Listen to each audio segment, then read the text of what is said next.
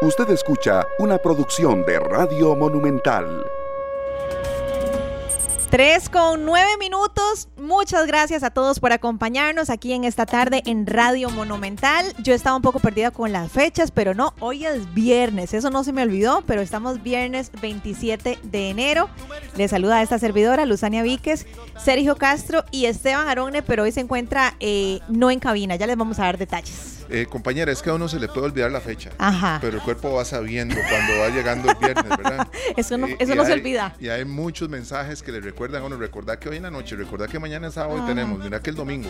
Entonces, nos va llegando, ¿verdad? Vea, Glenn lo dice y yo sé que todos están de acuerdo con nosotros. Es viernes y el cuerpo lo sabe. Claro. Porque aunque uno tenga que trabajar mañana, ya se respira un aire completamente diferente. Un aire de fin de semana, las presas del fin de semana. Pero bueno, nosotros estamos por acá, como siempre, con la mejor actitud, llevándoles a ustedes información valiosa para que tomen las mejores decisiones. Y la buena música que nunca, nunca nos puede faltar. Y Juan Luis Guerra, que tiene una música que siempre edifica y eso me encanta. Nosotros tenemos como a Juan Luis Guerra como uno de esos pilares de la música de esta tarde, tenemos que decirlo así. Eh, y tiene mucho que ver con eso, precisamente, que las letras de él, la gran mayoría, ¿verdad? Más de un tiempo para acá, cuando él se entera de que siendo, entregándose al, cristianismo, podía hacer unas letras con menos doble sentido que las que tenía antes, eh, se vuelven canciones muy interesantes. Esto, todo, todo tiene su hora. Bueno, el viernes llega en un momento, ¿verdad? Y así como llega el viernes, llegan las cosas que están para nosotros. Sí, están para nosotros. Pero tenemos que ir por ellas. O sea, no, no nos van a llegar porque alguien mandó un email y nos va a llegar el carro que queremos. No, nos llegan siempre y cuando vayamos. Todo tiene su hora. Exactamente. Qué bonito este tema. De verdad, bueno, para quien lo necesite, creo que todos eh, anhelamos cosas distintas, tenemos metas, tenemos objetivos y a veces la vida puede que sea lineal, pero por lo general no. Por lo general siempre nos hace dar alguna que otra vuelta y para los que creemos en Dios solo entendemos que Él tiene un propósito perfecto, pero sí recordemos que todo, todo, todo tiene su hora. Tengo una pregunta. Ay, Dios santo. Tengo una pregunta. A ver, ¿qué pasó? aquí no me voy. A ver. Eh, ¿Qué sentiste cuando recibiste las medallas en los Juegos Nacionales? Ay, sentí, bueno, eso fue hace mucho tiempo, pero sentí mucha, mucha alegría, mucha felicidad, porque era como un, una recompensa al esfuerzo de muchísimos años. Claro al, esfuerzo de muchísimos años. Y yo sé que muchos deportistas se sienten así en este momento. En este momento, sí, le vamos a dar el pase a Esteban Arón, el director de esta tarde, que está desde Alajuela, disfrutando allá en vivo de los Juegos Nacionales y sabiendo que hay muchos atletas que todos estos días han estado recibiendo medallas.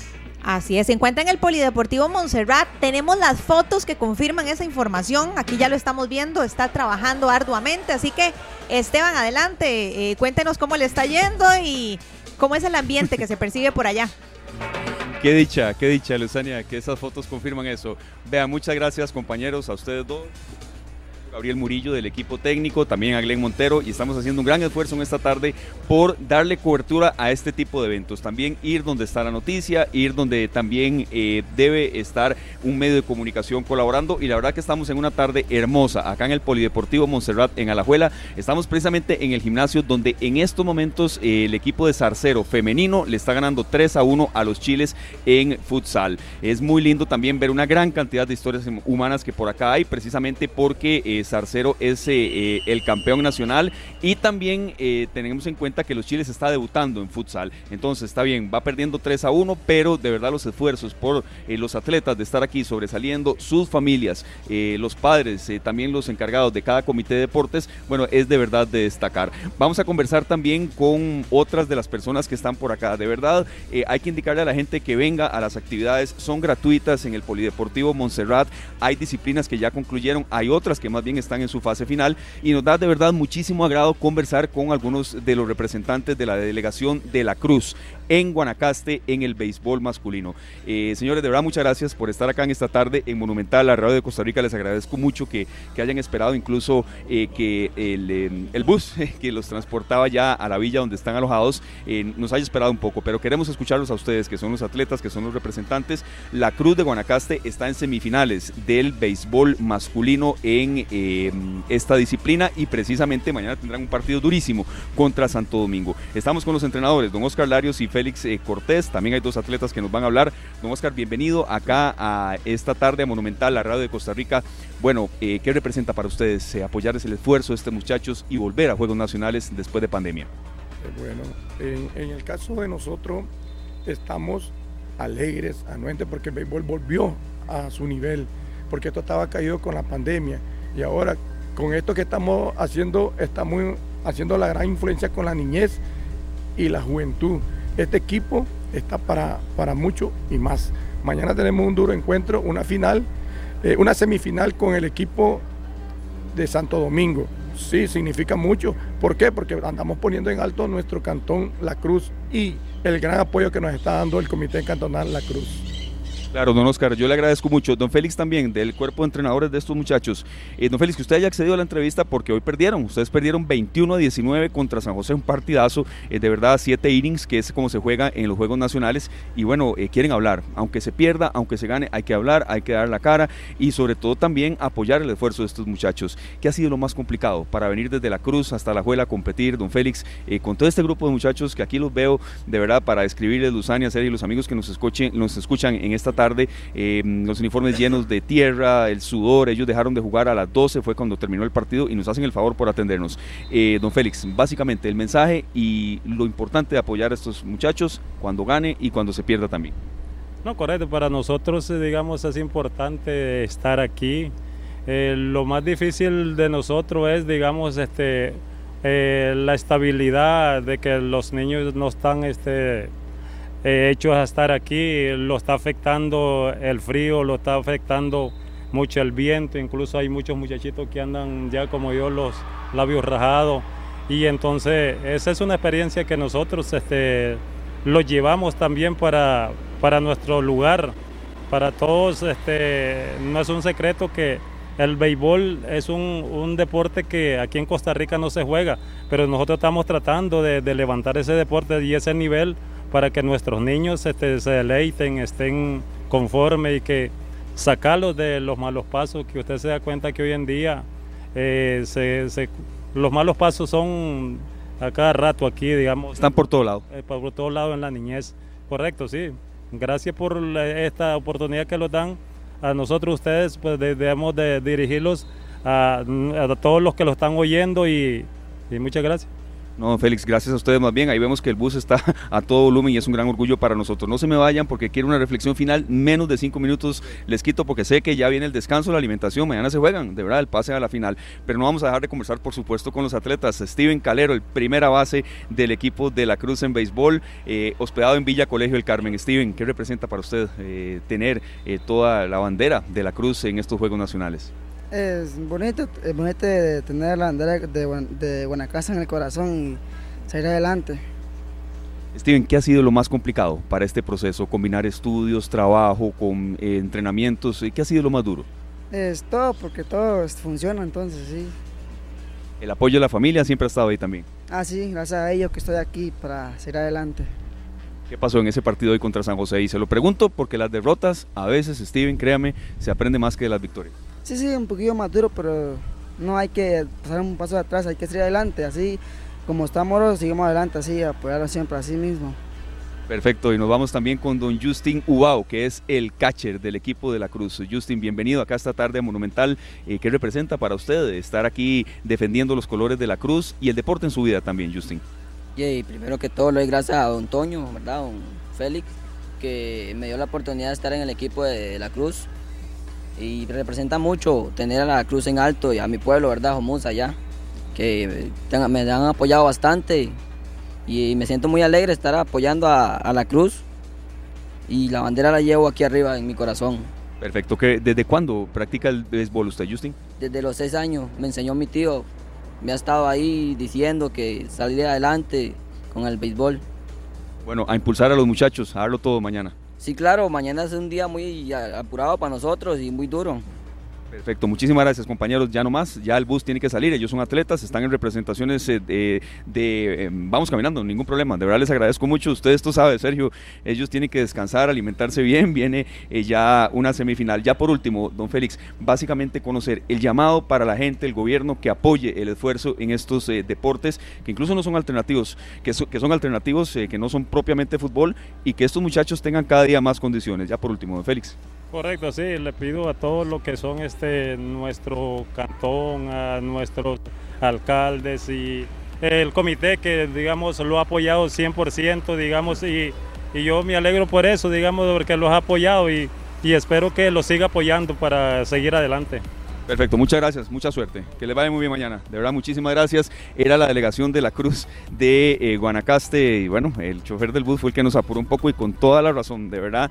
Y ellos jugaron a las 9 eh, y 30, empezó el partido y bueno, ya aquí ya estaban esperando para irse y alimentarse y disputar mañana eh, la, la semifinal contra Santo Domingo en el deporte de béisbol. Compañeros, este es un primer reporte. De verdad, aquí puedo recoger por lo menos unas 20 historias humanas de superación, de muchachos que tienen incluso en algunos casos que trabajar para costearse sus implementos deportivos y también les vamos a informar más adelante dónde se pueden ver las competencias, eh, cuáles son los escenarios eh, específicos. Sí les adelanto que los horarios de competencia son de 8 de la mañana a 6 de la tarde y las actividades son totalmente gratuitas. Los dejo a ustedes al mando de esta tarde. Hay un invitado muy especial ahí. Eh, hay también una jornada especial que mañana nos debe interesar a todos. Yo agradeciéndole a ustedes que den toda la cobertura también ahí, todo el apoyo para que esta tarde también pueda ir a los lugares eh, donde la noticia está presente, compañeros. Excelente, Esteban, muchas gracias, muchos éxitos. Estamos en contacto para ver qué más Ah, sí, por allá porque hay mucho, mucho movimiento, muchas emociones a flor de piel, así que en cuestión de minutos, Esteban, estaremos con vos nuevamente. Muchas gracias.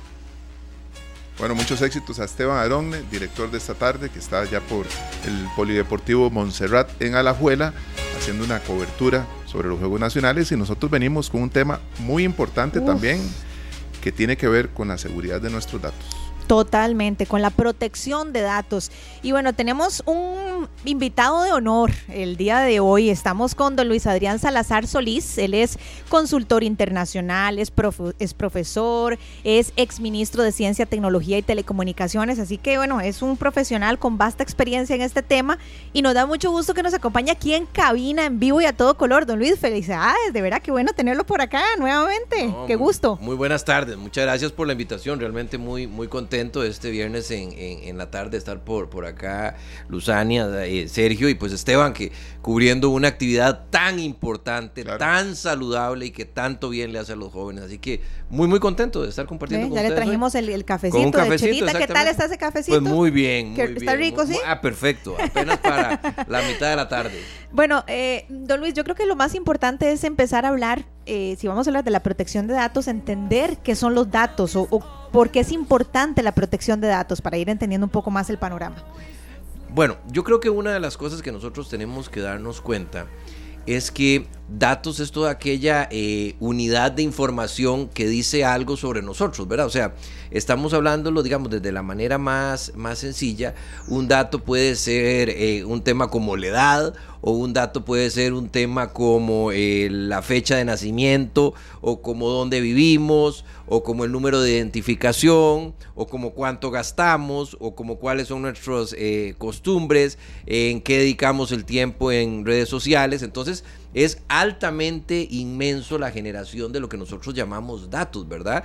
Y sobre todo en un mundo donde cada vez más, y esto yo trato de ser enfático, donde el límite, la, frontera entre lo físico y lo, virtual es cada vez menos eh, perceptible. En Costa Rica existe una penetración celular de aproximadamente un 150%. ¿Qué significa eso? O sea que por cada costarricense hay una línea y media de celulares, un celular y medio. Entonces imagínense que nosotros pasamos pegados a las eh, redes, pasamos pegados a las diferentes plataformas y obviamente por ahí compartimos información, compartimos datos y adicionalmente a eso pues también estamos cada vez más metidos en redes sociales, en plataformas eh, como Facebook, Instagram, Twitter, eh, LinkedIn, o sea son muchas y nosotros somos generadores de datos eh, que cada vez más a través de diferentes sistemas informáticos, pues tienen la posibilidad de poder generar eh, información acerca de nosotros, de nuestro comportamiento en compras, de cuáles son nuestras eh, preferencias para poder eh, pasar el tiempo libre, qué nos gusta leer, qué nos gusta ver. O sea, somos realmente productores de datos y de ahí que es tan importante que nosotros podamos aprender con responsabilidad, teniendo en cuenta cuáles son los riesgos, cuáles son las oportunidades que hay de utilizar pues, mecanismos para protegernos a nosotros, a nuestras familias, de ese uso de, datos y de, información, ¿verdad? O sea, no hay eh, quien, y en Costa Rica existe, eh, quizás ahí les, les doy un, un, dato, pero en Costa Rica nosotros tenemos un ciclo de vida digital. ¿Y qué significa eso? Cuando nosotros nacemos, el día que nacemos se genera nuestra primera interacción digital. Y es que en el registro ponen, se nos asigna un número de, cédula, nos ponen el día y la fecha eh, eh, completa en que nacimos. Y a través del tiempo, pues entonces se van generando, eh, aparece la información de salud que está en el EDUS, en los diferentes sistemas de Hacienda, de la caja, etcétera. Y en el momento, pues que pues, cada uno va partiendo, también se genera una interacción donde pues ese, esa persona cuando muere eh, después se pone como, como que ha fallecido dentro del sistema del registro y entonces durante todo el, largo de la vida nosotros somos seres donde tenemos interacciones digitales y tenemos como una línea de vida digital que nos va marcando a través del tiempo y se generan datos en todo momento. Y estamos generando datos constantemente, a veces simple, un dato muy sencillo que es el que generamos con un SIMPE, ¿verdad? Hacemos por ejemplo. un pago por SIMPE que ahora es muy normal que mil colones, dos mil, cinco mil, ciertos montos los manejemos ya para no andar eh, esa, cantidad de efectivo en la billetera y estamos generando esa información. La estamos compartiendo, le estamos enviando a quien ya de por sí recibió una notificación de que le llegó el dinero, le estamos enviando un pantallazo o bien una copia del, mensaje que nos llega a nosotros y es una información diaria, nosotros entregándole a la gente si vamos a entrenar, qué días entrenamos, a qué hora, a qué hora no estamos en la casa es constante. Completamente. Yo creo que eso que menciona Sergio eh, nos lleva a, otra pregunta, don Luis. ¿Cuáles son los errores más frecuentes y cuáles son los mecanismos de protección que podemos eh, aplicar? Que usted hablaba, nos hablaba de mecanismos de protección. Bueno, ¿qué podemos hacer? Bien, para esto, eh, hace un rato don Sergio hablaba de, de, de, Simpe. Aquí tengo el dato, imagínense ustedes que solo el año pasado Simpe hace 450 millones de transacciones en Simpe Móvil y nosotros somos 5 millones de, de, costarricenses, ¿verdad? Ajá, sí. Y eh, si ahí le quitamos, digamos, los menores de edad, nada más imagínense ustedes la capacidad, o sea, 450 millones de transacciones, ¿verdad? Que, que se hacen a nivel de Simpe Móvil. Entonces, cuando nosotros vemos eso, nosotros generamos, y aquí es fundamental entender, o sea, puede ser un dato desde que yo llegue y ponga eh, alguna de las calidades personales que yo tengo hasta el comportamiento que yo tengo en diferentes eh, redes. O sea, por ejemplo, en una red que me permite el poder trasladarme de un lugar a otro. Pues obviamente nosotros proveemos información del punto de salida y del punto de llegada. Pero además de eso, hacemos una transacción porque pagamos en un restaurante con una tarjeta de, de crédito. Eso es un dato que se genera. Entonces, los volúmenes de información que se generan son realmente inimaginables. O sea, día con día, eso es un, son volúmenes de información que son inimaginables y además de eso, no pensemos solo en letras y en números. Pensemos en la cantidad de información a nivel de fotografías que nosotros subimos, de audios que nosotros subimos. Todo esto es, es, es información. Claramente los países han venido estableciendo pues algunos marcos regulatorios en función de poder establecer cuáles sean los límites de, y, los mecanismos de uso de, esta eh, información. La Unión Europea tiene una cosa que llama el GPDR, que es todo una estructura, ¿verdad? O sea, toda una estandarización para el manejo de, datos, etcétera. Sin embargo, yo creo que aquí tenemos que empezar desde la forma más básica y es cuál es la información que nosotros compartimos y cómo proteger nuestra información. Lo principal que hay que tener ahí es que cualquier tipo de información que nosotros subamos a las redes, debemos de estar conscientes de cuál es el nivel de eh, expansión, de impacto que puede tener, de amplificación que puede tener ese mensaje, ¿verdad? Por ejemplo, mucha gente llega y pone un mensaje eh, en las redes Yo eso le llamo la digitalización de las bilis porque está enojado, le pone un clic y manda un, mensaje y no se da cuenta que en Internet son 5.1 billones de usuarios eh, al 2022, ¿verdad? todo el mundo haciéndole pantallazos y todo. exactamente. Entonces, yo creo que aquí cuáles son los elementos esenciales. Uno, a nivel de información, siempre cuando utilicemos sistemas, yo sé que eso no lo hacemos. Y, yo le digo una cosa, yo soy uno de los que en muchas ocasiones no lo hago y estoy seguro de que todos los que hoy gentilmente nos escuchan y nos ven por las diferentes plataformas, es que cuando llega y dice, ustedes se meten a algún sistema, alguna eh, eh, plataforma digital y les dice, eh, cuáles son las normas de uso de datos, uno le, dice, leído, acepto, le da el check y acepto y, da el clic porque no se pone a leer cuál es el uso que se le da a esa información, ¿verdad? muchas veces una noticia que uno necesita leer nos pasa a nosotros que necesitamos leer un artículo, entonces dice las condiciones, pero tiene que ser algo normal. Tome, De una vez aceptar. Correcto. Y entonces, todo este tipo de información es muy importante que nosotros, o sea, tengamos claro cuál es el alcance. Cada una de las plataformas, cuál es el uso que puede dar a esta, a esta información. ¿Qué subimos a las redes? ¿Qué comentamos en las redes sociales? Cuando nosotros llegamos, y yo este ejemplo lo pongo siempre en época de vacaciones, nos vamos de paseo y entonces ponemos un viernes en la tarde disfrutando este fin de semana en playa tal con toda mi familia. Entonces toma uno la fotografía y entonces ahí está poniendo con quién va, a dónde está, potencialmente, dependiendo del lugar, cuál es el nivel adquisitivo que tiene y dando un mensaje claro. Y la casa muy probablemente esté sola. Entonces, no medimos cuáles son los, los tipos de información que nosotros estamos compartiendo y no medimos cuál es el alcance y la amplificación que estos tienen, ¿verdad? Entonces yo creo que ahí lo más importante es darnos cuenta que toda aquella información que nosotros subimos a redes, compartimos en mensajes de, texto, eh, eh, de texto, etcétera, puede tener un nivel de amplificación muy grande que puede tener consecuencias que nosotros en muchas ocasiones no eh, medimos. Una, un ejemplo de, información que a veces nosotros subimos a, internet y es ahora que se avecinan las, las clases. Mire, no lo hagan. O sea, si el, eh, uno se siente muy contento cuando, cuando eh, eh, los hijos de uno van a, el primer, día, de clases, ¿verdad? Pero en muchas ocasiones se toma la fotografía, entonces se toma la fotografía al niño y donde viene el uniforme del colegio, el escudo del colegio, etcétera, y es información que se está poniendo en las redes. Y yo sé que todos nos sentimos muy contentos. Eh, de, pues, a mí me ha pasado, ¿verdad? De que uno ya se siente muy contento porque el hijo va para, para, un, para empezar un nuevo ciclo lectivo, pero estamos dando información que no es adecuada. Entonces yo creo que toda esta, esta eh, de, parte del usuario, de todo este manejo de información, de estar consciente del uso que se le puede dar, pues tengamos siempre un nivel de, eh, de vamos a ver, siempre debemos poner eh, primero que esa información que está en las redes puede ser potencialmente violentada, ¿verdad?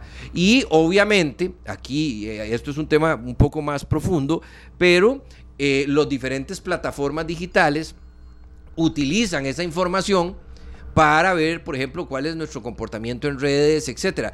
¿Cuál es el negocio? O sea, ¿cuál es uno de los, los, principales, cuando ustedes están en una plataforma digital, qué es lo que le interesa a esa plataforma?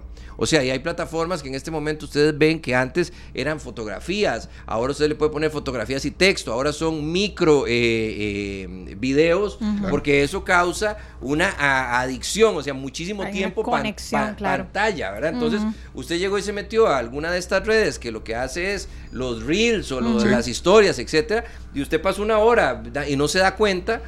Y lo que sí se está dando cuenta, lo que llamamos nosotros el algoritmo, el, el sistema detrás de esa plataforma, es qué es lo que a usted le gusta ver cuánto tiempo de pantalla usted utiliza, cuáles son sus gustos, sus preferencias, porque entre más eh, se sepa de cuál digamos, esa es lo que a usted le atrae, pues obviamente es lo que más se le va a proveer a nivel de los sistemas inteligentes que tienen las diferentes plataformas para que usted pase más tiempo. Si a usted le gusta el fútbol, Obviamente, cuando usted empiece a ver los videos de fútbol, va a durar más y va a Y entonces el, sistema, el algoritmo que llama. Le va a empezar a tirar mucho eh, eh, fútbol. Eh, exactamente. Y los anuncios van relacionados. Claro, porque ¿cuál es la, la, idea de eso? El poder tener un, grupo cautivo en donde se sepa pues eh, los gustos, las preferencias, qué le interesa, qué no le interesa, darle contenido de eso y obviamente el poder potenciar toda la publicidad al respecto relacionada a esos intereses que usted tiene. Don Luis, hay una pregunta que quiero hacerle de un tema que tocamos hace unos minutos, pero no quiero que se me vaya la entrevista y no hacerla, porque muchas veces nos aparecen, ¿verdad? Términos y condiciones. Y al lado dice acepto, y acepto todo, ¿verdad? No siempre son condiciones. O sea, no siempre lo están condicionando a uno, que si no acepta, no le dan la información. Y uno más bien, para acelerar el paso y para no leer a fondo, comete el error de aceptar. A veces ni siquiera es necesario aceptarlo. ¿Verdad? En, muchos, en muchas páginas, en muchos servicios, uno tiene la opción de obviar eso y uno siempre acepta, acepta. Después tiene la computadora, el celular y todo lleno de mensajes eh, impresionante. Vea, eh, lo, que, lo que se llama, por ejemplo, exactamente, eh, ustedes ven que en muchas ocasiones cuando ustedes entran, sobre todo lo pueden ver cuando uno entra a alguna página por medio de una aplicación en, en, los dispositivos móviles, le aparecen lo que llaman las cookies, ¿verdad? O sea, y le dice, acepta todas las cookies, uno sí, acepto.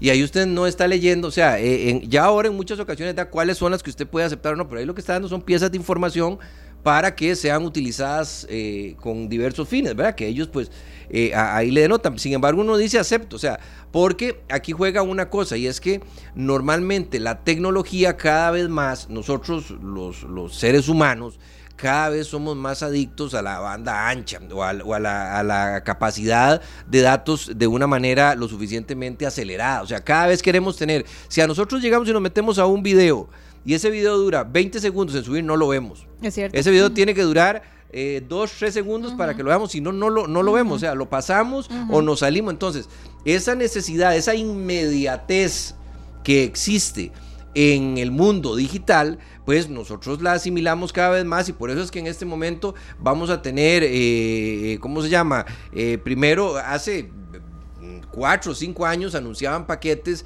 de 4 megas en, la televisión. Ahora son 300 y, va, y, va, y cuando venga 5G va a ser más y después vendrá 6G. O sea, eh, porque cada vez nosotros absorbemos más información. Imagínense ustedes nada más hay algunos gráficos que se hacen anualmente, se hacen dos o tres veces al año de cuánto es la cantidad de información que usted sube eh, por minuto. O sea, se cuenta en millones de mensajes de texto, en millones de fotografías y cada vez más es eh, pues esa inmediatez, esa necesidad de estar conectados nos hace, conste, muchos, vean ustedes, y les pongo un ejemplo, donde eh, la frontera entre lo virtual y lo digital se, se, perdón, entre lo virtual y lo físico, eh, no la vemos y se acaba. ¿Cuántos choques hay? Porque la gente va manejando un carro en el mundo físico y viendo el teléfono en el mundo digital y no vio que el otro frenó y le da por detrás. O sea, es, es, esa es la dependencia que existe en este momento de las diferentes plataformas digitales. Entonces, pues obviamente todo esto hace que nosotros seamos proveedores eh, de información y esa información es necesaria para las empresas porque a partir de los algoritmos de esos sistemas permiten generar perfiles de consumo que nosotros tengamos pues para poder vender. Qué interesante, de verdad, lo que hablábamos un día de estos de la inteligencia artificial también, utilizando todos estos algoritmos.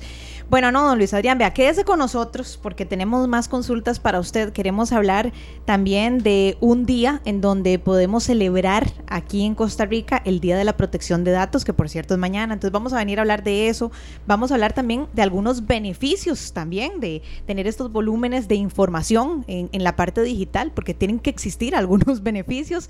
Y todas las consultas que ustedes tengan las pueden también eh, escribir o hacernoslas llegar a través de Canal 2 Costa Rica. Y estamos en Facebook. Entonces, si usted tiene cualquier consulta para don Luis Adrián Salazar, que es consultor internacional, profesor y exministro de Ciencia, Tecnología y Telecomunicaciones, ojalá que nos escriban en este momento. Bueno, vamos a ir al corte comercial con música costarricense. Acá está con la orquesta costarricense y con boleros muy conocidos de otros países. Así para, ser, para ser más claro, aquí está Zona Tiquicia que también nos trae muy buenas noticias en esta tarde. Ya regresamos.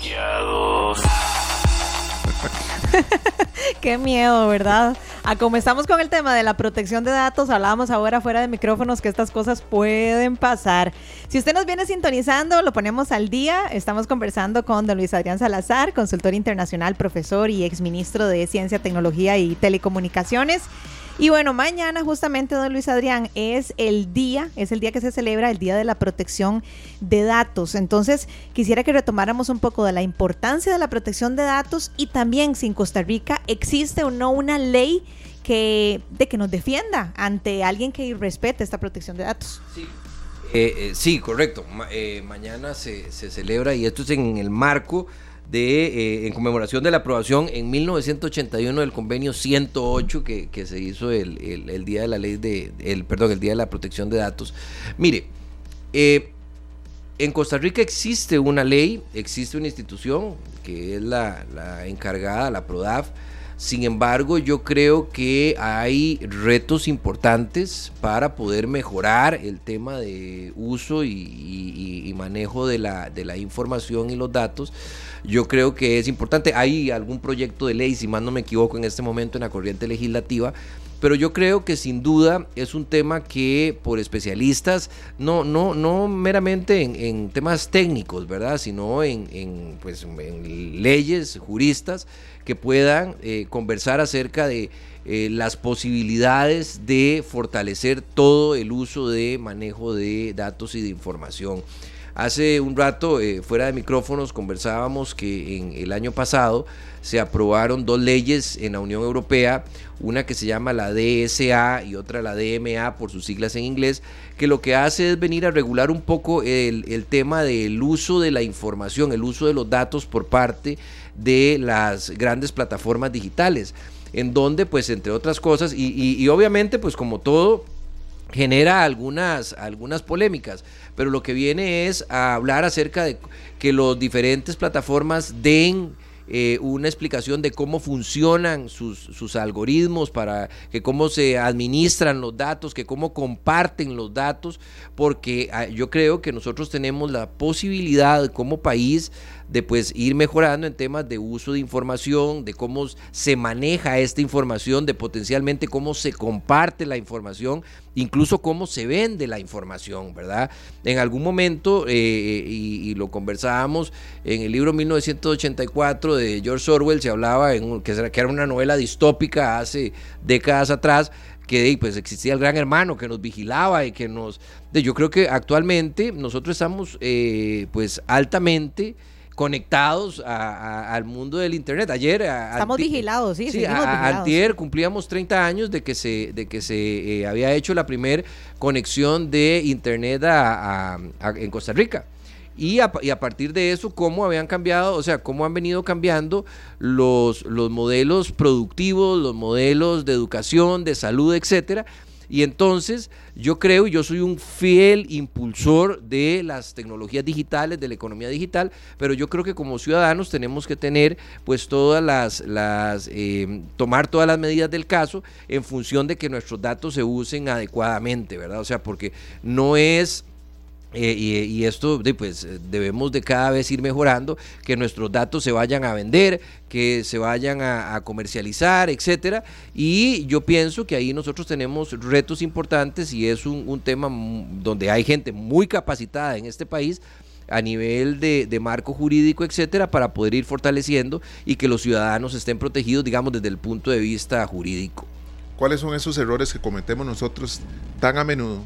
Cuando mezclamos información personal con información laboral, por ejemplo, que no la tenemos con diferentes eh, claves, diferentes accesos y empezamos a compartir de una manera pública sin darnos cuenta, ¿verdad? Cosas que son sumamente privadas. Vea, lo primero que hay que tener ahí es estar claro de que nos estamos moviendo en un mundo digital que la amplificación del mensaje va a ir acorde a los a los eh, principios que nosotros leemos, a la privacidad que nosotros leemos. O sea, si nosotros publicamos de manera abierta en una página de en una red social una fotografía, pues esa fotografía se puede usar para los fines, eh, o sea, puede tener cualquier fin que uno pueda imaginar, ¿verdad? Que sea legal o no es otra cosa, pero usted la pone a disposición. Entonces, yo creo que ahí uno el tener muy en cuenta cuáles son nuestros eh, contactos o lo que llamamos amigos en las diferentes plataformas digitales. A mí me hace eh, gracia porque hay muchas ocasiones donde nosotros tenemos amigos, eh, y, lo pongo entrecomillado porque son contactos en las plataformas digitales, pero que si nosotros no los topamos no sabemos quiénes son. O incluso gente que usa para, para el vineo digital, ¿verdad? Entonces llega y se hace amigo de, de, de otro para, para lo que llaman los chiquillos estoquearlo, creo que es como le, le ponen, ¿verdad? o sea, creo que es eh, eh, así como se, se, dice. Entonces, pues yo creo que hay que tener muy, mucho cuidado quiénes son nuestros amigos, con quiénes compartimos información, a quiénes aceptamos en nuestras diferentes redes sociales, qué tipo de mensajes eh, nosotros pasamos.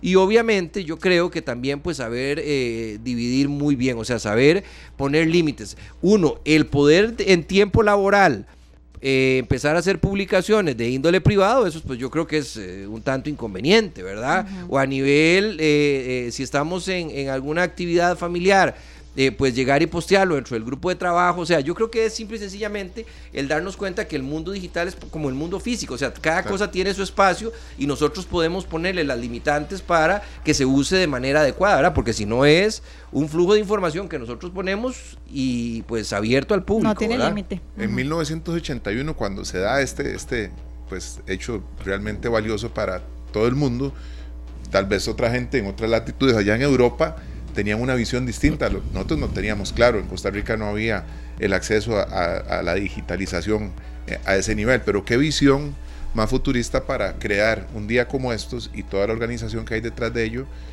porque yo creo que lo que se está dando hoy, no sé si hace 42 años se veía de esta manera.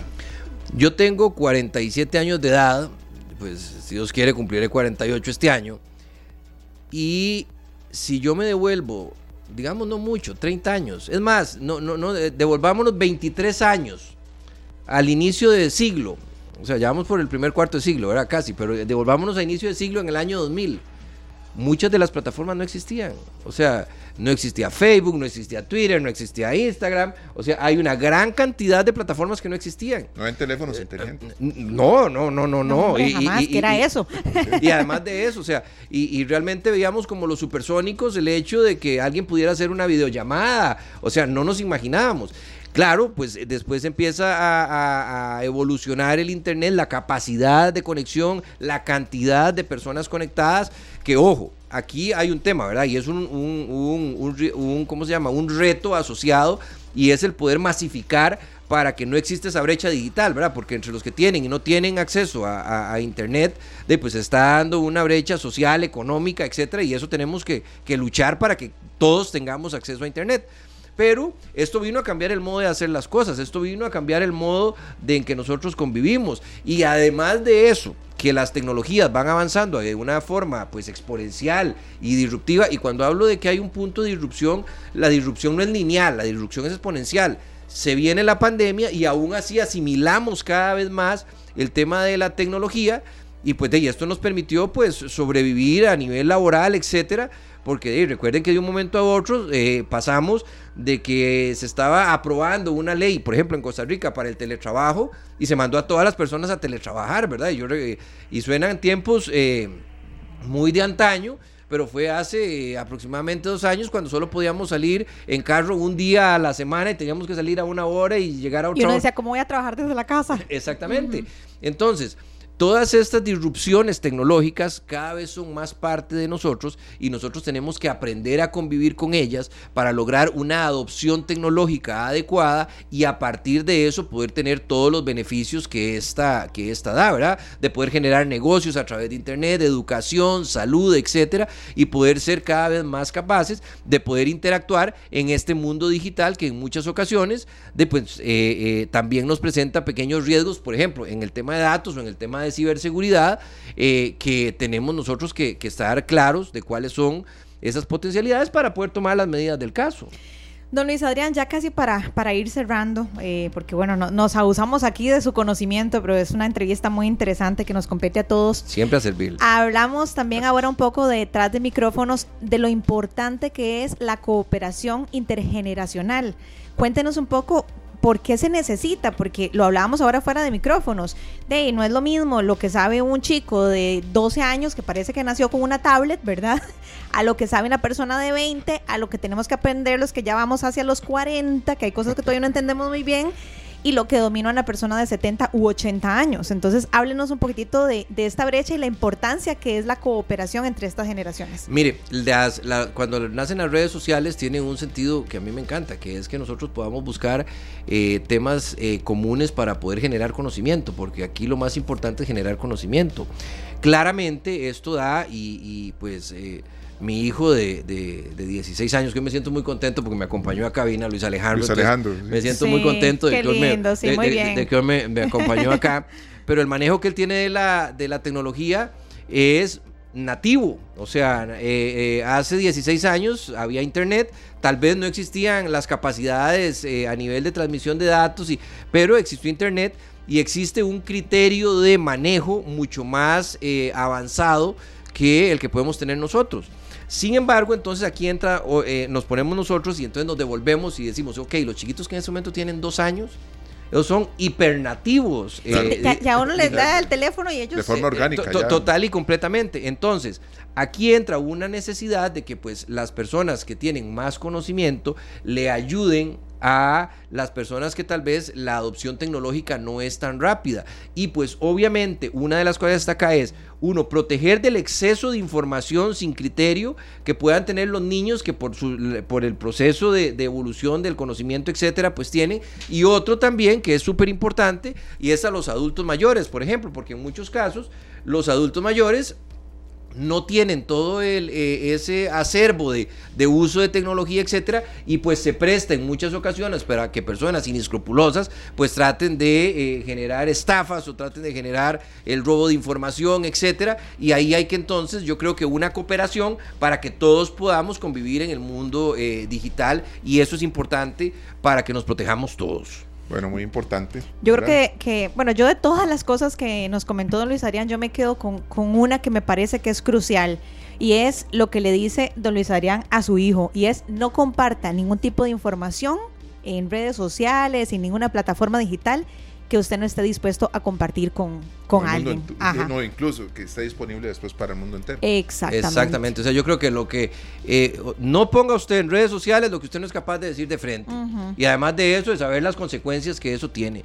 Y una pequeña recomendación antes de. Porque es que este tema nos puede dar mucho rato, ¿verdad? Sí, no, no. Otro día lo invitamos y en otro café. Pero total y completamente, siempre a la orden y es que tengamos eh, mucho cuidado, esto no tiene directamente en el manejo de datos, pero sí en la protección de datos, que tengamos mucho cuidado a la hora de usar las claves de, eh, en las diferentes páginas, en los bancos, etcétera, siempre utilizar claves que tengan mayúsculas, minúsculas, números, caracteres especiales como el simbolito de, gato o el mazo o la mm. roba, eh, adicionalmente a eso que sean de 10 caracteres, o sea, no las compartamos con, mucha gente, no usemos A, B, C, D, 1, 2, 3, ¿verdad? Porque, Lucy 1, 2, 3. porque, porque son rápidamente eh, violentables, entonces que tengamos mucho cuidado a la hora de establecer este tipo de, eh, de claves para que nosotros nos protejamos y que no hagan caso, por favor, cuando les llega un mensaje para que le participen en un concurso pidiéndoles información mediante un link, al, mediante un enlace a una plataforma de texto o al eh, correo electrónico y así nos vamos a cuidar bastante. Perfecto. bueno, no, yo creo que más que claro, ¿verdad? Aprendimos muchísimo. Eh, don Luis Adrián Salazar Solís, muchas gracias por habernos acompañado. No, muchísimas gracias. Muy agradable terminar el, el viernes en un en un programa tan positivo y siempre adelante, que, yo creo que ustedes hacen muy bien con este tipo de programas. Muchas gracias. Y muchas gracias a, Luis Alejandro también, que nos acompañó. Bueno, nos atendió don Luis Adrián Salazar, consultor internacional, profesor, exministro de Ciencia, Tecnología y Telecomunicaciones, hoy hablando de la protección de datos. Pero ya está listo nuestro compañero Esteban. Está ya. Ya. Pero yo, yo digo que está listo, debe estar calentando, ¿verdad? Porque. Mm, no sé, tengo, tengo mis reservas. Porque fijo está deseando ir a tajar. Ah, bueno, no, pero ya con esa música que le puso Glenn, para mí que está entrene que entrene. No, no, nos adelantó que está con una historia muy linda y muy humana. Así que Esteban se encuentra en el Polideportivo Montserrat, allá en Alajuela, dándonos información de los Juegos Nacionales. Esteban, adelante. Muchas gracias, eh, muchas gracias compañeros de verdad por este nuevo enlace acá desde el Polideportivo Monserrat en Alajuela. Vea, la verdad que sí, sinceramente se está jugando en estos momentos un partido de esos clásicos. Es la Unión contra Paraíso, van uno a uno, según el último reporte que teníamos. Sí, van uno a uno y este es uno de los clásicos en materia de futsal masculino. Se dice que alguno de estos dos, por lo menos medalla de plata, se lleva.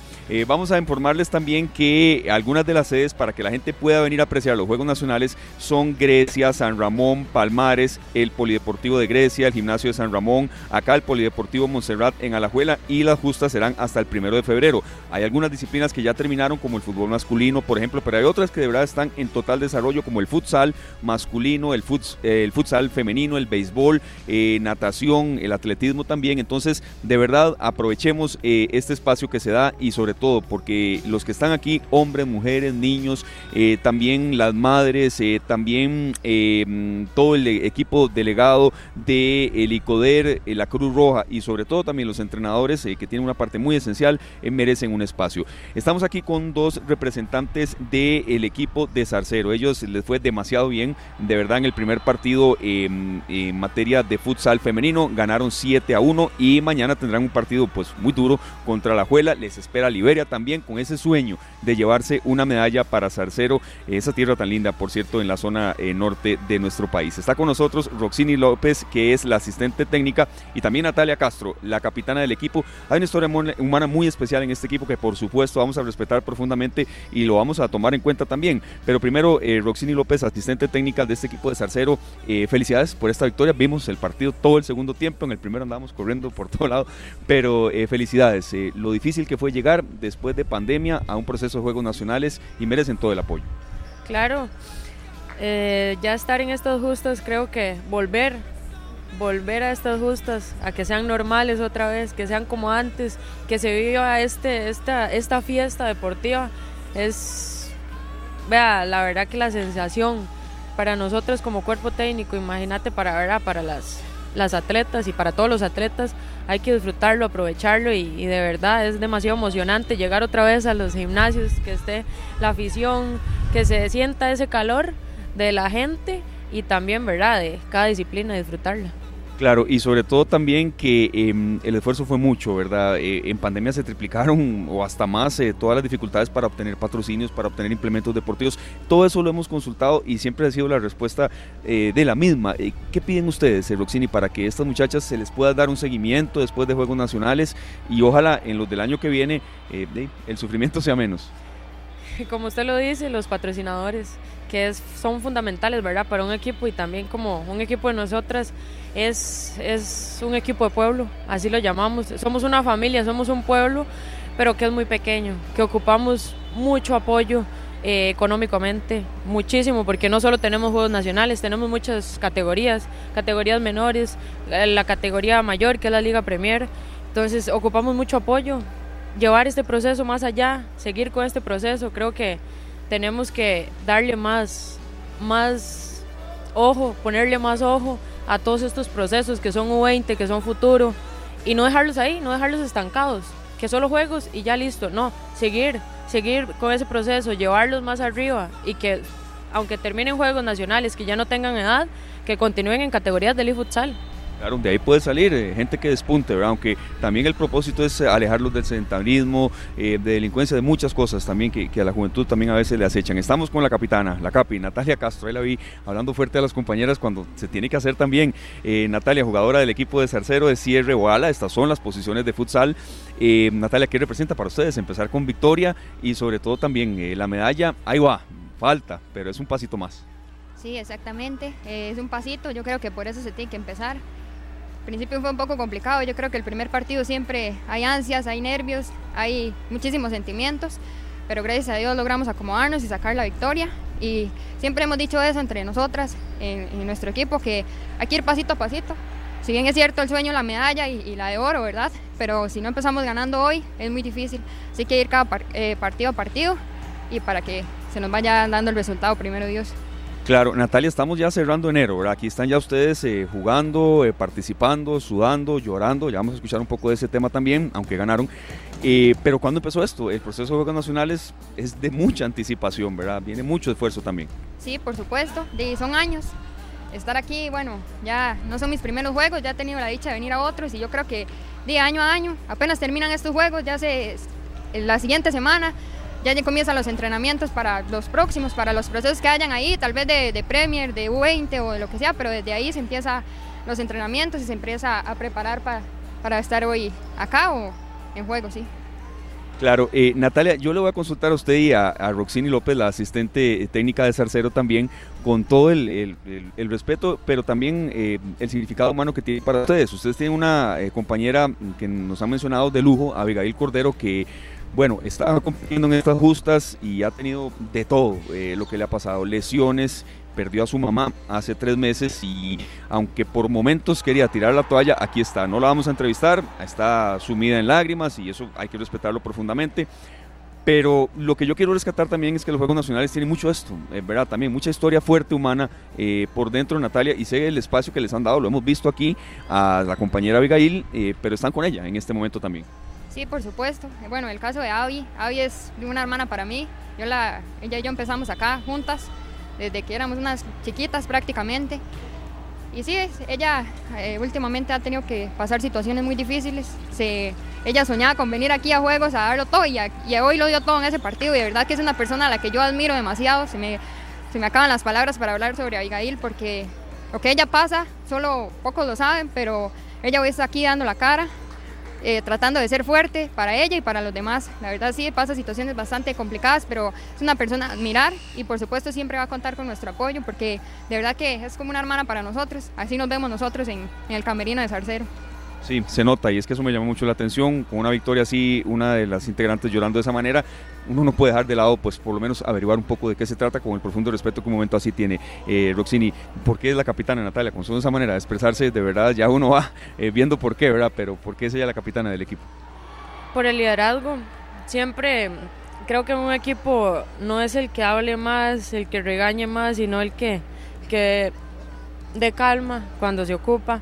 Y creo que en el equipo no solo es ella, sino hay muchos líderes que de verdad son, son líderes capaces de, asumir muchísimo, pero en este momento ella lleva la, banda porque está asumiendo y asume y va a asumir muchos años más esa, esa banda por, por lo, que sea, lo que ella significa para el equipo esa capacidad, esa humildad, como usted, como usted lo dice, como ella se expresa, ahí usted nota que tiene liderazgo para llevar ese equipo a borda, como le digo yo. Y Abigail también es una líder de su manera. Por supuesto, como te dije, hay, hay muchos líderes en el, en el equipo, hay muchas líderes, hay una líder de fuerza, hay otra líder de actitud, hay otra líder de, de regañar. Creo que son muchos, Son, son muchos aspectos lo que abarca ¿verdad? el liderazgo.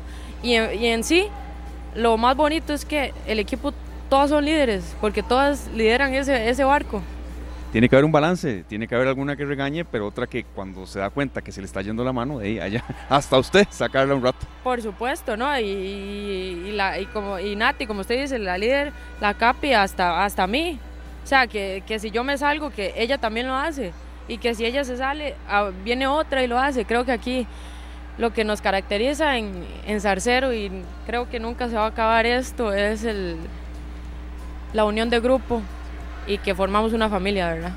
¿Qué es más rico allá, por cierto? Buenísimo, se lo vendemos. Ah, bueno, ahorita voy y le llevo a mis compañeros Sergio y Luzania que están allá en la cabina. Vean, les deseo mucha suerte, todos los éxitos. Y por último, ustedes están en futsal, pero también que la gente venga a ver, ¿verdad? Béisbol, natación. Eh, a natación me quiero dar una vuelta. Eh, ya hay algunas disciplinas que terminaron, pero otras más bien están arrancando. Esto es hasta el primero de febrero, eh, Roxini. Sí, no, que se acerquen a todas las disciplinas. Bueno, yo, yo como futura educadora física, vea, le saco todo lo positivo a esto y creo que esto tenemos que ser parte no solo los atletas ni los que estamos ahí atrás, sino todo el país. Esto lo tenemos que disfrutar todos, tenemos que ver la, la organización y disfrutarla, aprovecharla, sacarle todo lo bueno a todo esto, ¿verdad? Que son, como usted dice, sacar a todos los jóvenes y a mucha gente de, de cosas, ¿verdad? Donde no deberían estar. Pero bueno, que se lleguen a voleibol, a natación, a todas las disciplinas que en este momento están y que ya algunas pasaron, pero que vengan a disfrutar. Ya vi por qué están acá. Va a jugar a la Juela ahora más tarde, ¿verdad? Que es el rival de ustedes. Por supuesto no se van, hay que verlas. Hay que verlas, sí, por supuesto. Hay que estudiarlas ahí un poquito. Mucha suerte, de verdad. Que les vaya muy bien y que en, las historias de ustedes estén representados los más de 5.000 atletas que han estado en Juegos Nacionales. Mucha suerte, de verdad. Que les vaya muy bien. De verdad, muchísimas gracias a ustedes más bien por estar aquí cubriendo esto. De verdad que los Juegos Nacionales son una fiesta así lo vivimos todos y, qué bonito que ojalá hay mucha gente se dé cuenta y se vengan aquí a dar una vuelta, que de verdad en cualquier deporte que, que sea que vengan a ver, se disfruta y se pasa bien. Fuerza, y que Abigail sepa que mañana hay partido, ¿verdad? Exactamente. Muy amables, muchísimas gracias, de verdad, que le vaya muy bien. Eran el asistente técnica del equipo de Zarcero, Roxini López, y la capitana Natalia Castro. Eh, de verdad, hay historias por todo lado. Vamos a darle también cobertura, em, esto termina el, próximo miércoles primero de febrero, a algunas historias más humanas y sobre todo también tomando en cuenta que eh, Sergio y Luzania, así como están ellos aquí participando, hay muchos que están viniendo por primera vez y que también tienen atrás mm, historias de superación, eh, atletas no videntes. Recordemos que estos Juegos Nacionales también tienen esa particularidad, que son adaptados para eh, personas con algún tipo de discapacidad. hay personas también, atletas, que han tenido que dejar trabajos, han tenido que pedir permiso en sus trabajos para venir a estas justas y se los han dado. En otros casos han tenido algunas negativas. Entonces yo creo que esto de dejar una enseñanza, compañeros eh, que están allá en cabina, si tienen alguna consulta, por supuesto, algún aporte, bienvenido, les escucho perfectamente, porque de verdad es muy lindo apoyar esto y sobre todo tomar en cuenta que la juventud vale mucho, pero hay que también eh, darle una mano y, darle cobertura a este tipo de actividades, eh, Sergio y Lucy. Por supuesto que sí, no, Esteban, y por eso estamos ahí presentes, de verdad, porque sabemos que hay muchos jóvenes que están destacando a nivel nacional y sabemos que también a nivel internacional y que hay historias realmente conmovedoras e inspiracionales detrás de cada uno de esos deportistas. Así que bueno, nuestra felicitación para todos ellos. Vamos a seguir muy pendientes, así como vamos a seguir pendientes del queso, ¿verdad? aquí le vamos a dar un chancecito. aquí, estamos ya. Así, ah, Glenn, Sergio y esta servidora estamos aquí. Vea, yo ya estoy con el cafecito para los que quieran ver en Canal 2 Costa Rica y solo nos falta el quesito no hacemos nada con que Esteban lo esté viendo. Porque Exacto. en realidad hasta nos puede mandar, nos puede mandar una foto si quiere, pero no, no, no. Aquí lo esperamos, no se preocupe. Aquí le damos chancecito. Sí, sí, sí, vea, es que eh, también eh, es, un, es un espacio para que la gente intercambie de su cultura, ¿verdad? los atletas que vienen de los chiles tenían ahí algún tipo de, ritual ya como más espiritual, más religioso. Aquí en Sarcero vinieron con su fuerte queso y también eh, estamos viendo a gente de la delegación de Paraíso. Es decir, de verdad se ve, se ve mucha camaradería y sobre todo un ambiente muy sano, que eso yo lo quiero rescatar. Una tarde hermosa aquí en el Polideportivo Monserrate en Alajuela, la hermosa, la bellísima provincia de Alajuela. Y este este, es parte del contenido de lo que les queremos eh, contar en este esfuerzo que estamos haciendo este año por salir un poco más de la cabina. Yo quiero agradecerle mucho a la gerencia, a ustedes dos compañeros, a Glenn, eh, a los compañeros de producción y a Gabriel Murillo que de verdad ha estado al pie del cañón aquí para poder escuchar todas estas historias humanas de los atletas en los Juegos Nacionales eh, que se dan en el 2023 en Alajuela, recordando rápidamente Grecia, San Ramón, Palmares, San Carlos y sobre todo tómenlo en cuenta, las actividades son gratuitas desde las 8 de la mañana y hasta las 5 de la tarde ya van arrancando eh, las últimas eh, competencias, compañeros. Ustedes tienen mucho, mucho más de esta tarde. Voy con el queso y con un fuerte agradecimiento, ¿verdad? Por, que hemos tenido hoy. Vea que, bueno, ya, ya, me lo estoy tomando personal, ¿verdad? Aquí lo esperamos entonces, Esteban. Aquí y también Glenn, todos, todos lo estamos esperando. Hasta Chelita lo está esperando. Ahí está Chelita también. También hasta Chelita. Uno es el reguero de café. Vea, este, no, no, estoy viendo que hay tanelas también. Están ah, calentando las eh, muchachas de, la, de futsal de Liberia y ahí veo a ese tipo de alimentos. Está grabado todo lo que dijo. Esteban, muy importante para que lo tomes en cuenta porque tal vez Esteban dice, son las 5, cuando llego ya no están, aquí hay refrigeradora. Ah, bueno. Aquí hay refrigeradora. En todos los pisos de Central de Radio. Sí, entonces por favor, ¿verdad? Muchas gracias Esteban. Eh, bueno, ojalá que, siga disfrutando de, ese gran ambiente deportivo eh, ahí en el Polideportivo Montserrat en Alajuela. Claro, ya voy a ver cómo va eh, la Unión contra Paraíso. Iban uno a uno y están en el medio tiempo. Partido saca chispas, por cierto. Perfecto. Que vaya bien, compañeros. Un abrazo. Muchas gracias, igualmente. Bueno, vamos con Mal País al corte comercial, una canción maravillosa y de fin de semana. Ay, me encanta, Canela me encanta. y miel. Ya regresamos. Las 4 con 23 minutos y bueno, hace no mucho esta canción, Yo no quiero ser, la presentamos de forma oficial acá en esta tarde, también en Top Salsa con Alfredo Poveda y los amigos de Son de Tiquicia, que nos traen muy buenas noticias, pero ante todo amiga, compañera, siempre buena música. Bueno, eso no puede faltar nunca, la información y la buena música. Así que le damos la bienvenida a Alfredo Poveda de Son de Tiquicia. Eh, muy buenas tardes, Alfredo, qué gusto como siempre tenerte con nosotros, bienvenido. Eh, no les digo, más bien un honor saludarlos a todos los, los escuchas de Monumental. Siempre es estar ahí como en casa. Definitivamente escuchar a Sergio y a su persona siempre es un honor eh, compartir con ustedes, siempre la oportunidad que nos dan de compartir nuestro arte a todo el país y son una fuente, definitivamente una ventana muy especial para el arte en Costa Rica. Alfredo, este, nosotros tenemos clarísimo que vienen conciertos muy, muy importantes para Son de Tiquicia, pero vamos a ir en orden porque mañana es el especial de la Fania All Stars. ¿Cómo están esos ensayos que ayer vi a toda la, a toda la planilla presente ensayando cosas como estas? O escuchar.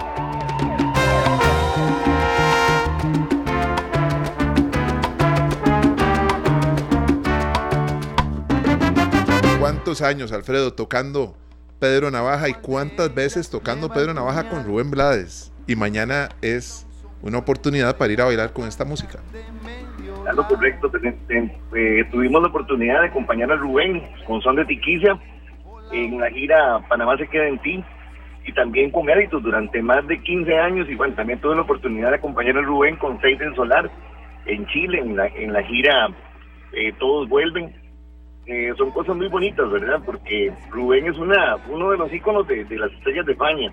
Entonces, de tocar todos esos temas. Mañana tenemos, imagínense, Juan Pachanga, tenemos El Rey de la Puntualidad Héctor Lavoe, este, La Descarga Fania, La Noche Más Bonita de este, Adalberto. Adalberto Santiago, eh, Catalina Lado de Pire el Conde, Ana Cabona, Cheo Feliciano, en fin, es un repertorio que todos al cero y no al cero, gente que les gusta la buena música, porque la salsa es emparentada con el jazz, con el rock y con toda la música negra que vino de África. Y definitivamente tener este especial de Fania es como un lujito yo creo que, aseguro que en toda Centroamérica y parte del mundo.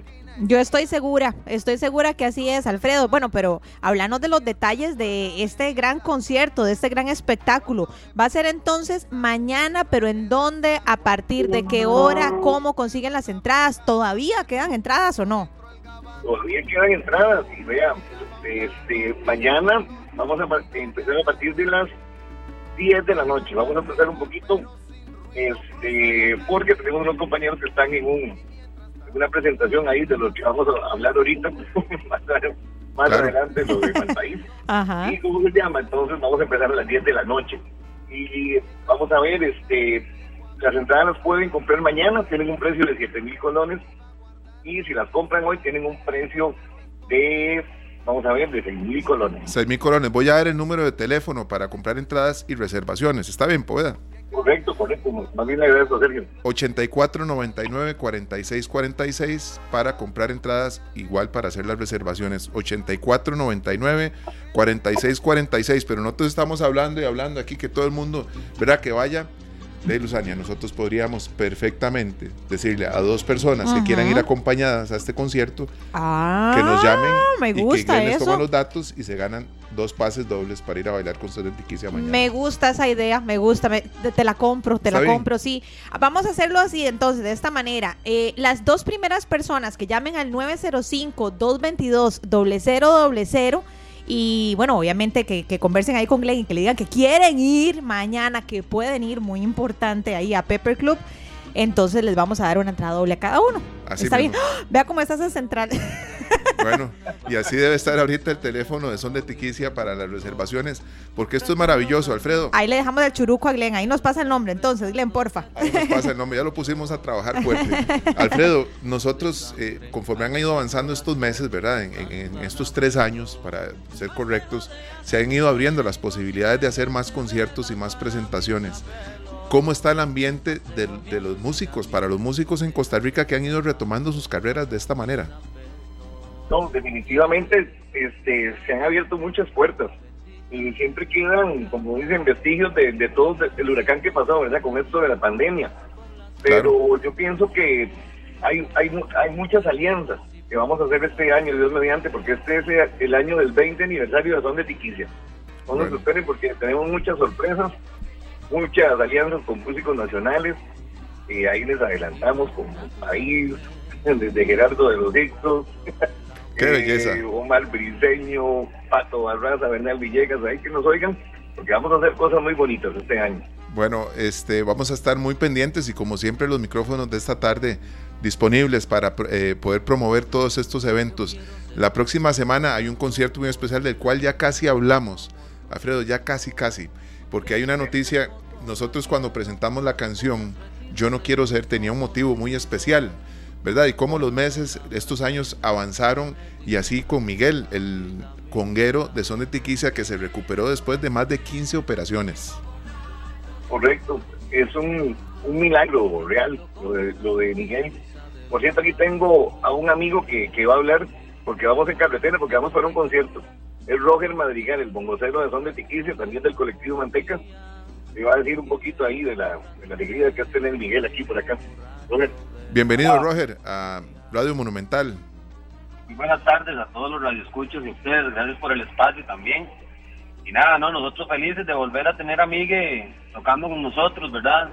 Ya gracias a Dios eh, salió adelante de su operación y, está haciendo lo que más le gusta otra vez, ¿verdad? Que es tocar las congas. Bueno, muy importante.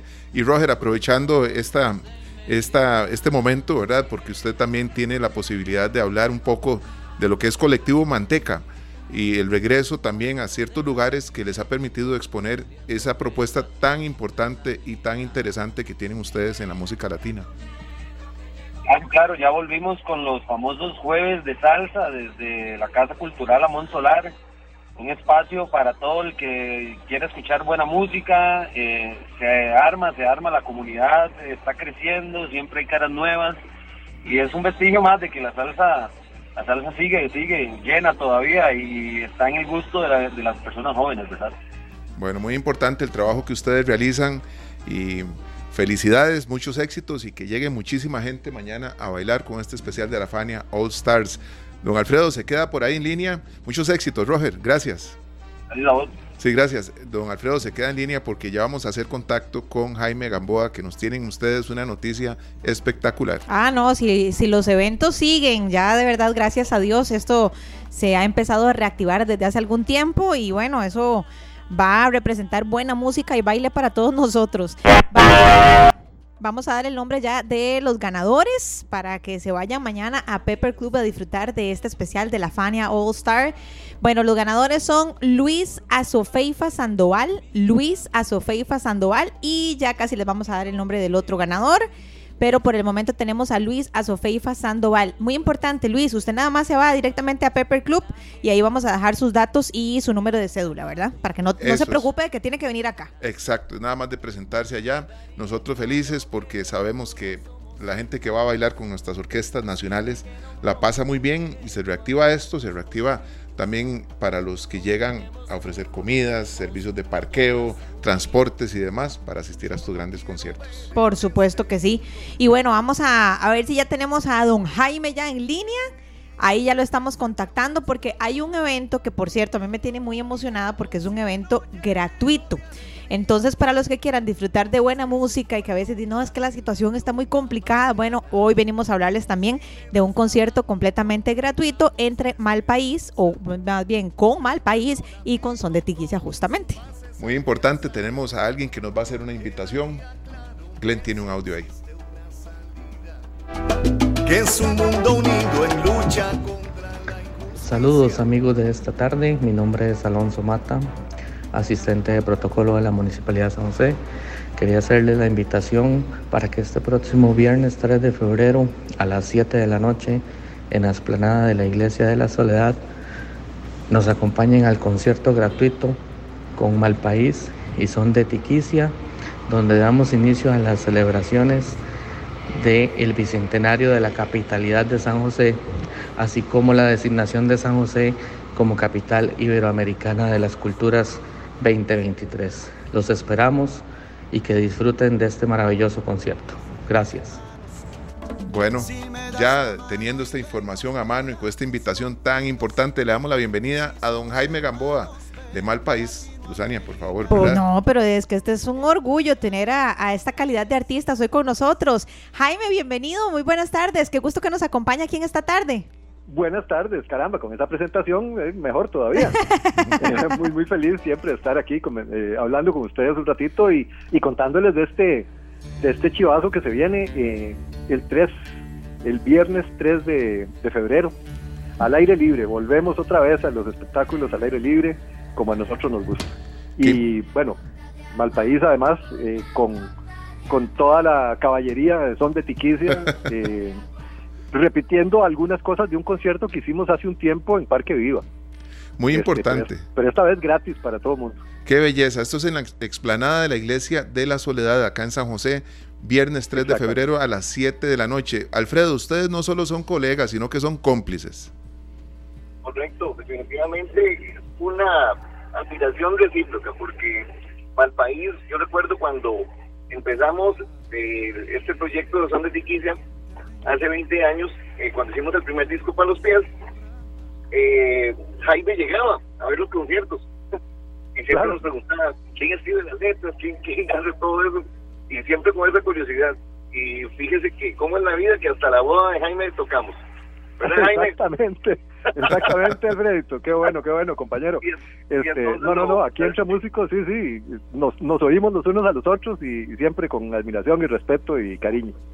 Bueno, exactamente. Y para nosotros es, es un honor poder participar de nuevo, porque como dicen, nosotros fuimos los, los que quebramos el, la racha de, de, de los conciertos de, del COVID, la apertura, y fue con ese concierto, Malpaís y Son de Tiquicia en el, en el Parque Viva y fue un rotundo éxito. Entonces yo invito a toda la gente para que vayan, porque esto es un encuentro de músicos nacionales y vale la pena ver eso, imagínense, José y gratis. Bueno, e-, esa parte a mí me encanta, ya aquí le dice check. Ahora, cuéntenos un poco, no sé quién quiere comenzar, acerca de lo que puede esperar la gente. Va a ser un trabajo conjunto, eh, va a ser una interpretación un rato de Malpaís, luego de Son de Tiquicia, o van a haber temas que van a tocar eh, eh, en conjunto. Cuéntenos un poco de cómo va a ser la logística de este evento. Claro, mira, es vamos a seguir mm, lo que hicimos en, en Parque Viva, que fue que arranca arrancamos con Malpaís, con repertorio nuestro, canciones que ya la gente conoce, y en algún momento se integra son de Tiquicia y como dicen los compañeros, se soltaron los caballos, ¿verdad? Esa vara levanta, ¿verdad?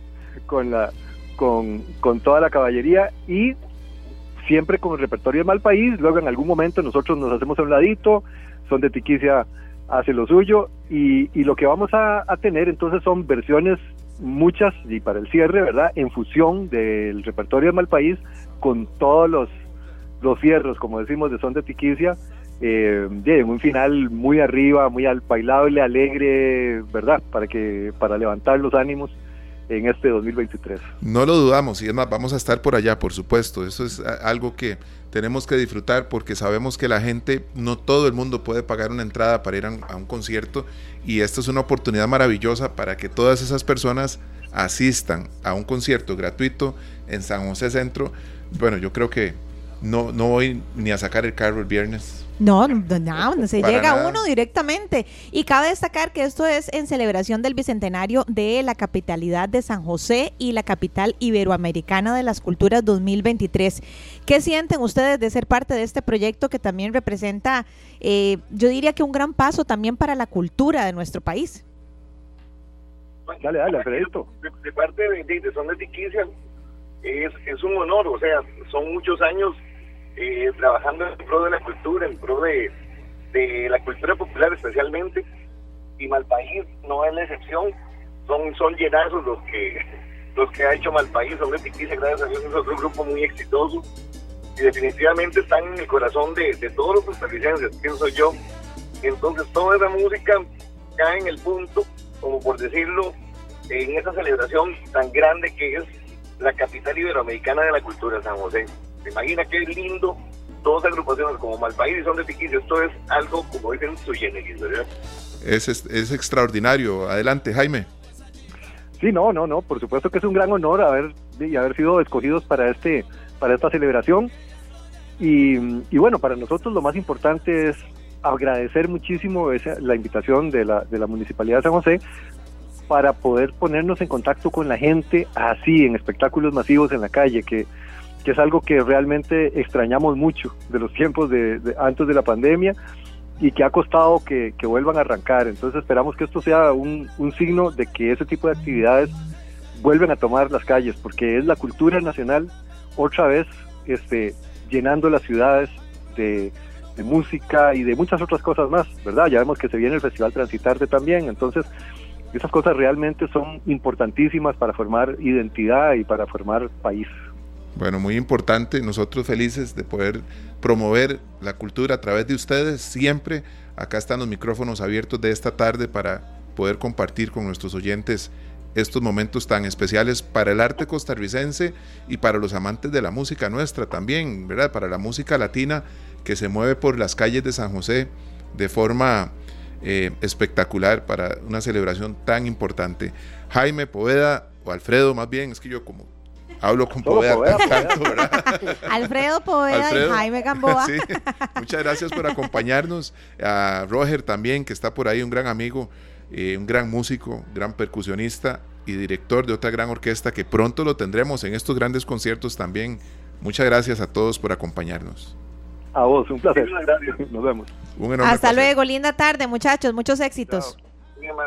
Gracias. Qué bandas, qué, qué grupos nacionales, de verdad, con una trayectoria de años y con una calidad musical insuperable. Y qué bueno que unan ese talento para llevar música, buena vibra y baile a todos los costarricenses. Me encanta. Muy importante, muy importante. Así es que vamos a seguir nosotros apoyando la música costarricense como tiene que ser a estos grandes artistas.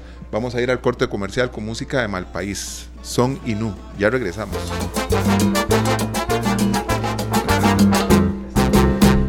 Las 4 con 50 y con ese sabor de son de tiquicia nos vamos a despedir con esta canción de un tributo a Ismael Rivera. Buenísimo el tema. Bailamos salsa y vamos a comer cajeta. Sí, bueno, la buena noticia, la buena noticia que queríamos compartir, amigos oyentes, con ustedes es que no nos trajeron queso, ¿verdad? Esteban no nos trajo queso, nosotros estamos aquí esperándolo, pero nos trajo cajeta. Entonces, eh, muchas gracias, Esteban. Eh, la intención es lo que cuenta. muchas gracias, por lo menos algo llegó. Por lo menos algo llegó. Llegamos desde el Polideportivo Monserrate en Alajuela. Muchas gracias, eh, Sergio Luzania, Glenn, Gabriel Murillo, la gerencia. De verdad, hicimos un esfuerzo por tener un programa diferente hoy y lo valía. De verdad, valía la pena. Historias muy lindas, muy humanas, fomento al deporte, no al sedentarismo, a la delincuencia, a la drogadicción y sobre todo también de hay, hay, hay talento ahí eh, y hay que darle seguimiento, eso sí. Y bueno, de verdad no es un viernes tan caótico en tránsito, de verdad. Ay, qué buena noticia, en serio, no está tan terrible. no duramos casi ni 12 minutos por ahí de, del polideportivo. ¿Y manejando normal o manejando así como a 100 kilómetros por hora? Con Murillo yo voy tranquilo. Ah, bueno, de muy verdad, bien, así como con Glenn en la cabina, con los compañeros, de verdad. Entonces, llegamos a buen puerto. Muchas gracias, compañeros, de verdad.